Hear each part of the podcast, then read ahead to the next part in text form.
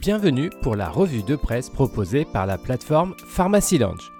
Que faut-il retenir de cette semaine d'actualité en pharmacie? Le moniteur des pharmacies revient sur le dernier suivi de pharmacovigilance publié par l'ANSM concernant les médicaments utilisés contre la Covid. De nouveaux cas d'interaction graves ont été notifiés par l'agence ces derniers mois. Parmi les molécules en cause, le tacrolimus a fait l'objet de plusieurs déclarations. L'agence rappelle que l'utilisation de ces spécialités anti-Covid avec les immunosuppresseurs doit faire absolument l'objet d'une consultation spécialisée avant la mise en œuvre d'une thérapie. L'Ordre des pharmaciens relaie une note DGS publiée le 22 décembre concernant les traitements contre la Covid. Ce point de situation, édité par le ministère de la Santé et de la Prévention, précise les recommandations de prise en charge d'une infection par le virus SARS-CoV-2. Le document rappelle également les dispositifs mis en œuvre afin de faciliter l'accès au traitement Paxlovid. La validité d'une prescription passe de 5 jours à 3 mois et le pharmacien d'officine peut désormais posséder un stock de ce médicament à hauteur d'une à deux boîtes.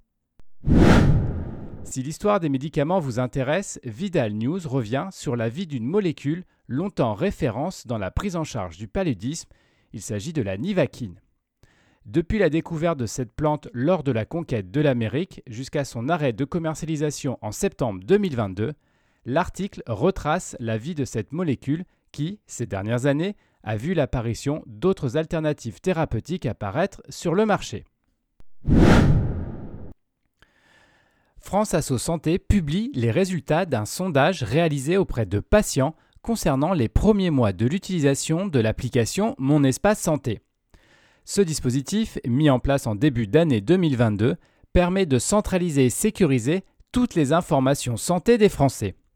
Bonne nouvelle, deux tiers des personnes interrogées affirment avoir ouvert un compte sur l'application.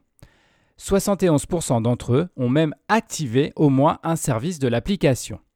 Par contre, un répondant sur trois n'a cependant jamais retourné sur son compte depuis son activation.